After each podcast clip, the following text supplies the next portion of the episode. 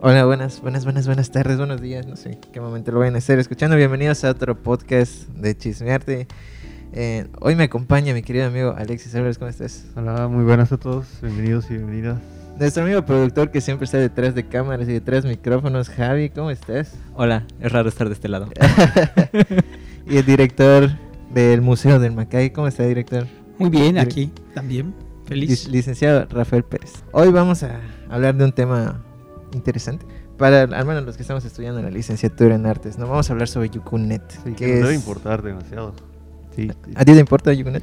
Pues sí, o sea, eh, el- en el momento en el que lo vi eh, como plasmado en un en vivo en Facebook, pues o sea, me pareció bastante interesante todo lo que se comentó, todo lo que se busca este, hacer, los objetivos que tiene. Y pues bueno, tenemos dos grandes invitados para que nos hablen un poquito más acerca del tema. Cuando pases tus materias que ya reprobaste de la licenciatura, No vas a estudiar tu... vas a Cuando ya estudiar... te titules ya. Eso es información confidencial. No puedo revelarlo. ok, pues vamos a, vamos a empezar, Alexis. ¿Quisieras empezar? con algo? Pues sí, eh, prácticamente vamos a empezar con una idea general de lo que es el Yuconet y más adelante nos vamos a centrar en las ideas particulares. Y pues bueno, tengo apuntado aquí que el Yuconet o el proyecto Yuconet, porque siempre me equivoco y siempre me corrigen. con Siempre dice de-. Sí, no, el proyecto educativo. Yucunet o Yucunet. el Es- proyecto Yucunet. Pues es una creación o es una herramienta para la creación de una red educativa entre Cuba y Yucatán. Está eh, eh, propuesta por 12 instituciones. Eh, la idea. es tener la, la maestría que te, que te ofrezca una doble titulación, ¿así, ¿no es cierto? Sí, pues ¿Podrían es, es- es parte del proyecto tener una doble una doble titulación. Para quienes estén estudiando aquí, se inscriben en la UADI, se titulan por la UADI y también por ¿El? ISA en, en Cuba. Sí, es una doble titulación internacional entre Yucatán O y sea Cuba. que saldrías con una maestría reconocida tanto por la universidad, o sea, por la UADI y Por la UADI y por por la la universidad. de la Cuba. Universidad de Cuba. Ok. ¿Y cuál es la, la visión, o sea, qué, digamos, qué expectativas tiene el proyecto sobre los egresados, o sea, con los egresados? ¿Cuál es la, los egresados de la licenciatura, ¿no? Con- para que Ajá. entren a la maestría, ¿no? ¿Cuál es la perspectiva que quizás pueden tener, que se piensa mejorar? Dicen, ah, esos que salieron de artes ya no van a tener trabajo, pues hay, que- hay que a la maestría, o algo así pensaron. Eso lo puede contestar un poco más el, el Rafael. Eh, eh, yo creo que es dar eh, como, además de la que ya existe, que hay en producción plástica, que ya existe una maestría en Yucatán, pues esta no está básicamente está basada en patrimonio y en gestión cultural. Es profesionalizar las estructuras eh, culturales y museísticas que existen, ¿sí? Es importante destacar que, bueno, originalmente se planteó la doble titulación con Cuba. Ese es un planteamiento que se está estudiando.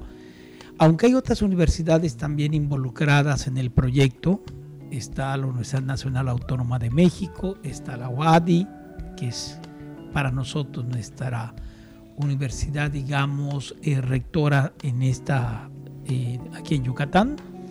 Está la Escuela Superior de Arte de Cuba, que es el ISA. Isa. Está la eh, Escuela de eh, la Universidad de Santiago de Compostela.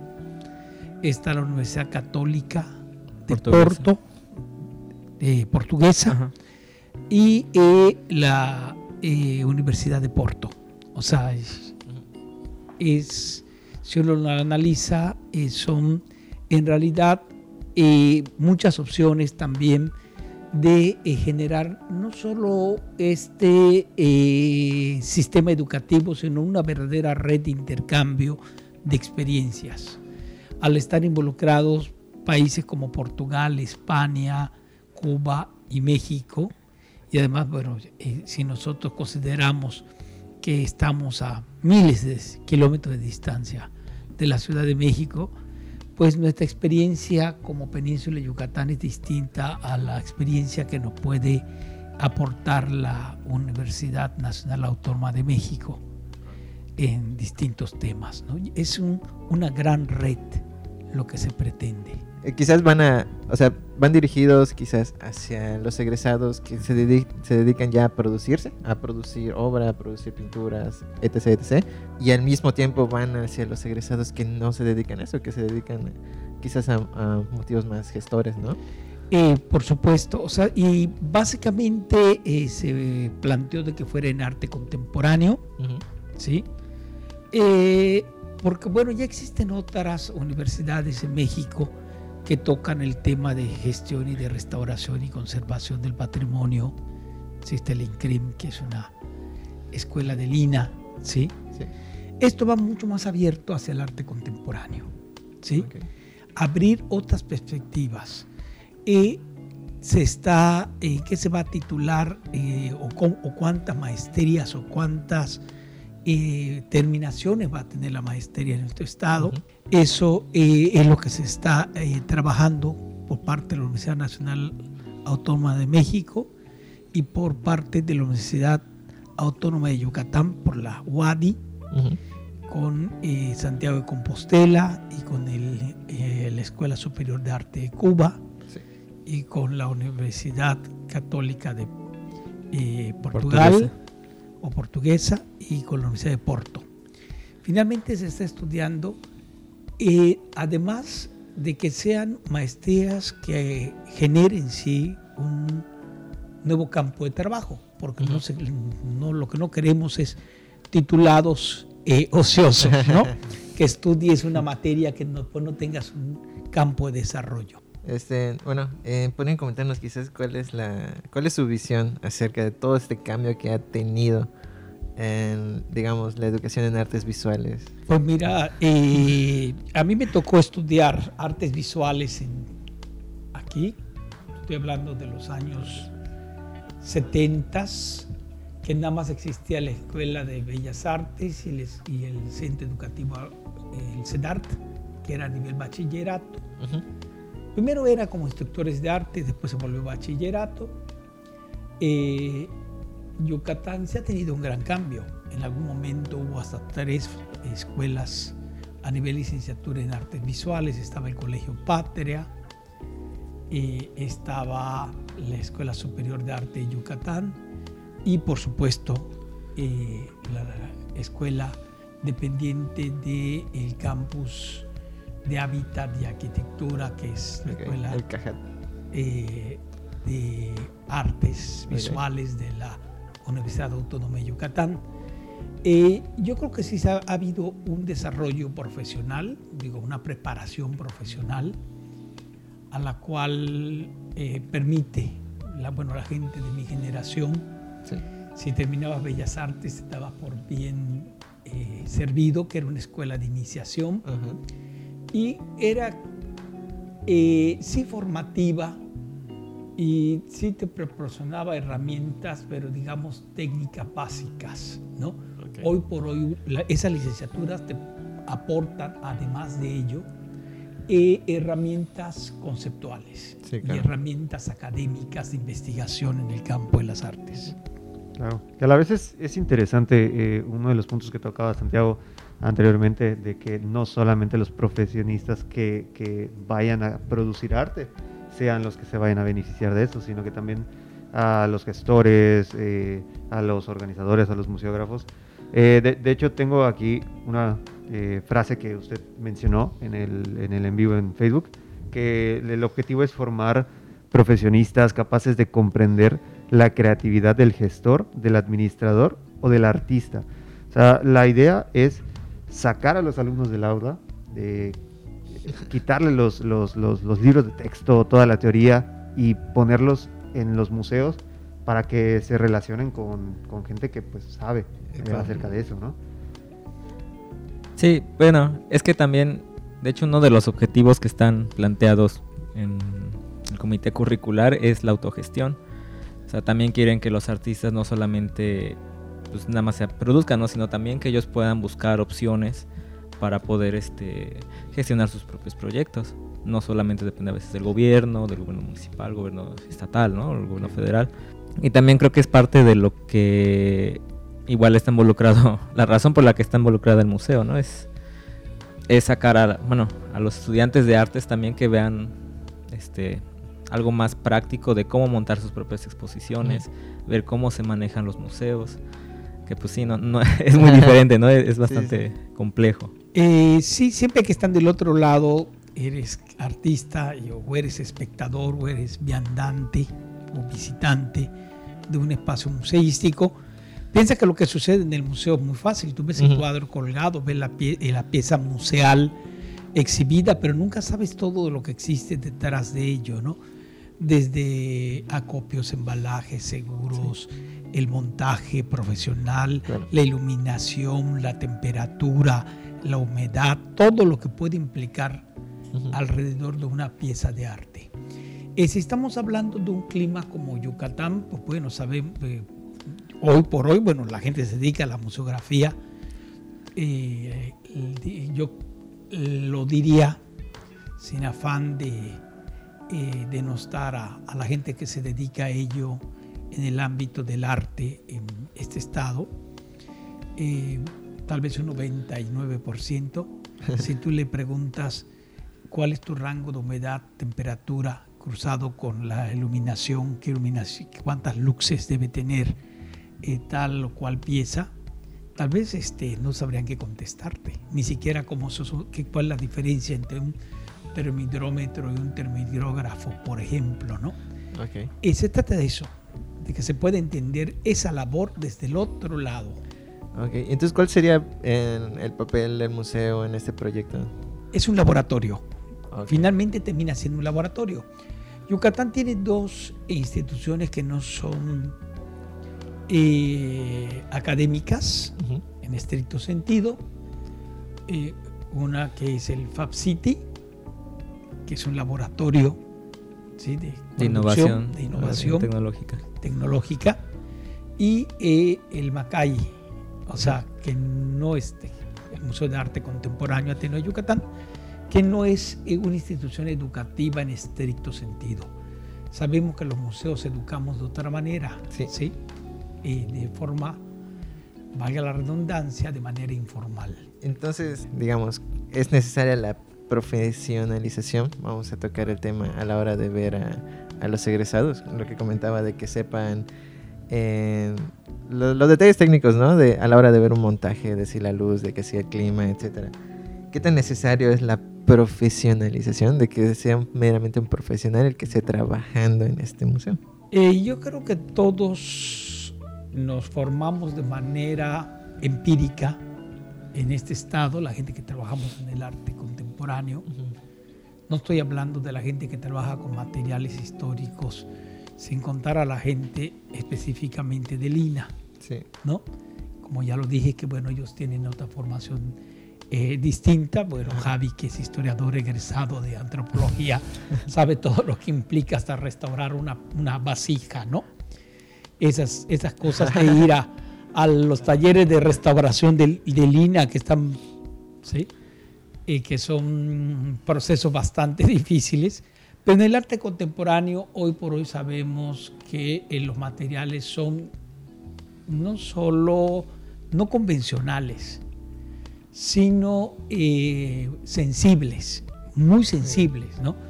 Eh, yo pondré un ejemplo, la fotografía contemporánea, ¿no? La creación de una bóveda, que es una bóveda para guardar archivos fotográficos, ¿no? En, en, un clima como este, que bueno, cuando llueve, llueve, y hay una humedad a veces insólita. Si hasta los zapatos asentados en el suelo a veces eh, le salen eh, estos hongos que nosotros conocemos como moho, ¿no? O el verdín este, ¿sí? Nada más de estar asentado en el suelo, toda la filtración, porque además tenemos un suelo eh, eh, calcáreo, donde abajo hay una gran otro tipo de redes que no son la, el, el Yucunet, ¿no? una gran red de, filtros de agua que suben y emanan hacia el suelo, hacia, hacia arriba, del suelo hacia arriba. Y eh, todos los procesos de conservación del arte contemporáneo son muy delicados. Eh, Y creo que eso le, también le va a abrir otro nivel de oportunidades. Al no existir eh, en el Estado eh, una escuela de conservación y restauración, ni de gestión cultural, pues yo creo que es una oportunidad que ya con tu licenciatura te integres eh, a otra visión dentro del, mundo, del campo del arte. ¿no? La gente que estamos dirigiendo hoy los museos nos tenemos que jubilar en algún momento, o al menos eso espero. Sí, claro. Eh, algún día ir a colgar mi hamaca al pueblo, al, a Chupchulup o a Chelem, sí, frente al mar, y que alguien se tiene que quedar y hacer responsable de esto. Yo no pretendería quedarme hasta los 95 años aquí. Creo que para nada. no, yo no, yo, yo, yo soy de los que dicen eh, que, que, hay que retirarte eh, en plenitud, ¿no? Sí. Para poder disfrutar la vida como es, y hay mucho que leer, y hay muchas cosas que ver, y hay muchas cosas que hacer. Y entonces formar a la gente que te va a continuar eh, en, el, en, este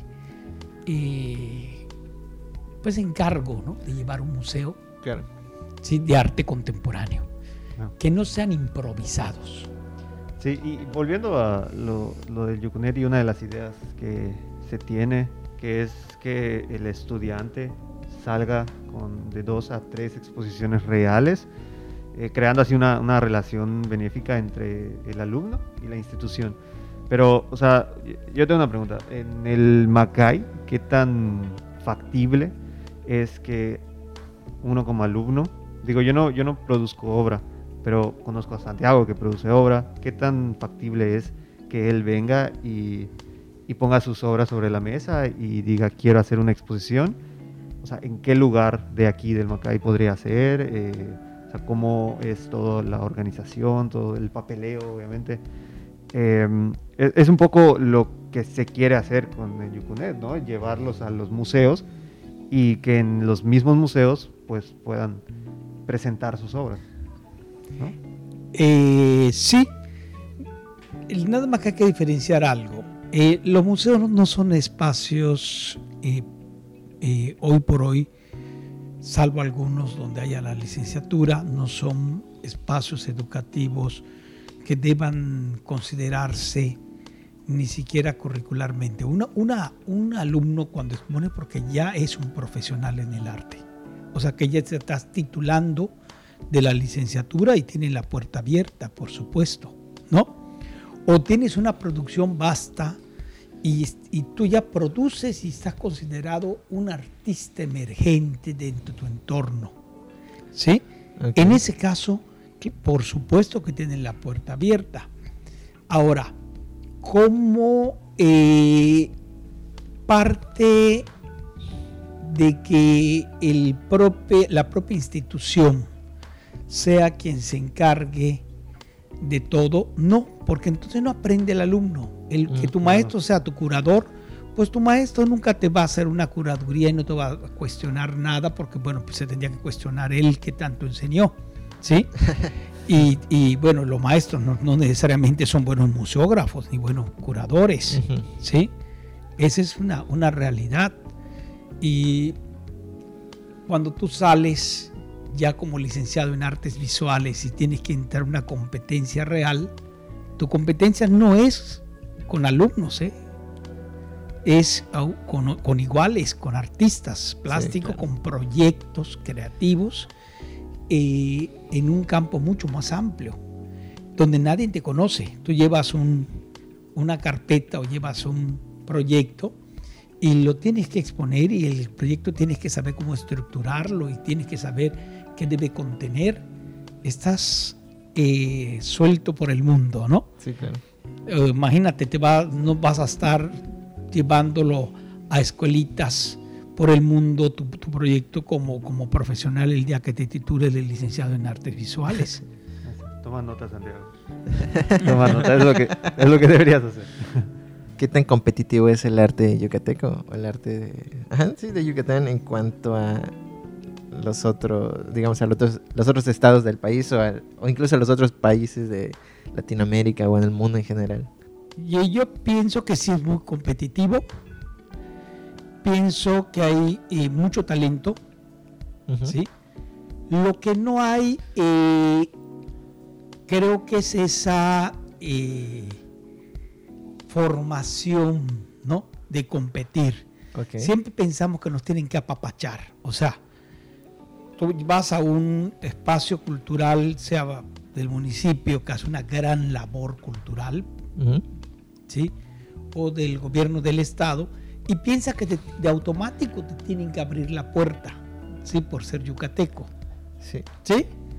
Cuando uno ya debería pensar en un mercado real y que eres un profesional, que estudió para abrirte, eh, para vivir de ello, Sí, claro. ¿no?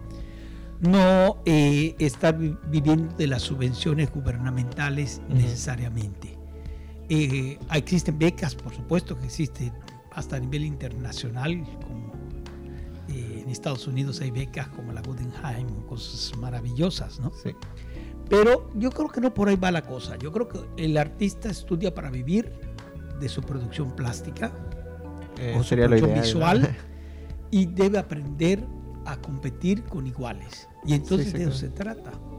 Es un sentido más crítico, ¿no? O sea, ya no decir, ah, pues mira, mi obra es... eh, Uno, soy yucateco y dos, es, es una obra que se ve muy bonita, ¿no? Y es ya empezar a decir, oye, pues, ¿qué tanto contenido? Lo que platicamos una vez, ¿no? De, de qué tanto contenido tiene tu obra, qué tanto discurso le estás metiendo. Esa es la parte quizás profesional, ¿no? Que están tratando de, de mencionarnos con el, con el proyecto Yucunet y en, en general con la licenciatura. O sea, con la licenciatura sí debe haber un, una... Hay, de hecho, hay una lista de, de datos que deben... No datos, sino que digamos que puntos curriculares que debe tener un egresado. Y entre ellos, pues es poder formar un buen discurso. O sea, no solo decir, ah, es que mi obra representa... Es que es bonita ya. Ajá, o es que yo estaba triste y simplemente es mi forma de expresión, que creo que no es inválido del todo, pero pues la, la intención es, no meramente el lema de la WADI, luz, ciencia y verdad, tener un- una estructura eh, lógica en lo que estás diciendo, que al fin y al cabo es lo que va a dar tanta veracidad o no al discurso. Entonces, eh, usted, eh, Javi, quería preguntarte algo, Javi, antes de que, de que- de que entremos a lo último. Mencionaba el licenciado, por ejemplo, esta, esta diferenciación entre una formación quizás un poco más antropológica, histórica, en, en comparación a la, a, la, a la formación que tenemos como artistas en, en la facultad, ¿no? Que sí tenemos cosas en común, este, vemos algunas cosas, vemos antropología, vemos antropología del arte, pero no es tan, tan antropología, es más arte. Igual historia del arte, que no es tanto la historia, pero es más arte. ¿ya? Entonces como que un paso aquí y un paso acá. Eh, que, cuando- en el tiempo que ibas trabajando aquí, ¿cuál ha sido tu, tu experiencia metiéndote como historiador en el mundo del arte? Ay, un poco difícil. A ver, Javi, cuéntanos. No, pues creo que fue a veces este por azares del destino llegué aquí y me quedé. Sí. Pero no, siempre igual me acuerdo que en la carrera una profesora nos comentó, nos dijo, bueno, probablemente no vayan a ejercer como investigadores de historia Ajá. y probablemente tampoco sean maestros, pero en lo que vayan a ejercer, este, en lo que se vayan a dedicar ya después de que se titulen, siempre la formación de histórica, de, de licenciada en historia, va a influir, ¿no? Eh, pues aquí, pues siempre, siempre está, ¿no? O sea, igual estamos en un edificio histórico, este, incluso ahorita que el, el INA está haciendo trabajos de, de restauración en el edificio, eh, he hablado con, con el arquitecto, con el que están, están a cargos de la obra y, y les he comentado, sí, es que yo he, yo he encontrado fotos de del cuando era el Ateneo y saben que esta parte no se ve que esté que este, este está pared, no sé qué, ah, sí Ajá. tiene razón y no. Sí, sí. Entonces siempre está la, la parte historiador, ¿no? Incluso igual aquí se han hecho, se han tomado, desde que se inauguró el museo se han hecho registros fotográficos, se han registros documentales de, de lo que se ha hecho, ¿no? De, de las diferentes exposiciones, de los trabajos de, de mantenimiento al edificio, que por una razón u otra han quedado un poquito olvidados por cuestiones burocráticas, etcétera. Eh, y yo me los he encontrado, ¿no? Y he hecho a veces este, esfuerzos por, por, rescatarlos. ¿no? Incluso aquí donde estamos grabando, igual hay, hay registros de, de video, de los diferentes programas de que tenía el del, de Hora Cultural Macay. Ok. Igual aquí tenemos parte del- de la fototeca del Macay, que son los registros fotográficos que se hacían de los trabajos que se hacían en el museo, ¿no? Que igual eh, es poco esfuerzo porque estaban un poquito olvidados, ¿no? Porque se llevan archivo, el archivo no está en buenas condiciones de conservación, ¿no? Entonces siempre está, siempre está presente, ¿no? Ujú. O- otra preguntita, ¿no? Es en, ¿Qué tan necesario? hoy- bueno, yo desde lo, desde lo profesional considero que hay una gran importancia en el apoyo que debe tener el museo. Ahora ustedes, ¿qué, qué opinan en este aspecto? Si debe tener un mayor, una- un mayor apoyo por parte de quizás autoridades o, u otras dependencias em, hacia el museo, un, un mayor apoyo, ah, quizás en la difusión, quizás, no lo sé, que Yo creo que el- los museos se deben volver icónicos. Primero debe haber una apropiación por parte de la comunidad artística. A mí me da mucho gusto cuando alumnos de las carreras de artes visuales asisten a las inauguraciones y no necesariamente tengas que poner y habrá eh, eh, vino de honor, ¿no? sí. Y vengan por el vino de honor. Solo por ¿no? eso. Sí, no necesariamente por eso, sino que vengan, a- el- son consumidores, ¿no? El consumo del arte eh, no, no es un consumo como el de una panadería que te tiene que comer el pan, ¿no? Sí, claro. Lo consumes de manera distinta, un libro lo consumes en su contenido, un museo lo, cons- lo consumes a través de su visita. Ujú. ¿sí? Eh, primero la institución se tiene que hacer icónica. Ah, bueno, el museo ha sobrevivido gracias a que eh, ha tenido eh, el apoyo del gobierno del estado, el apoyo eh, del municipio, de la ciudad de Mérida.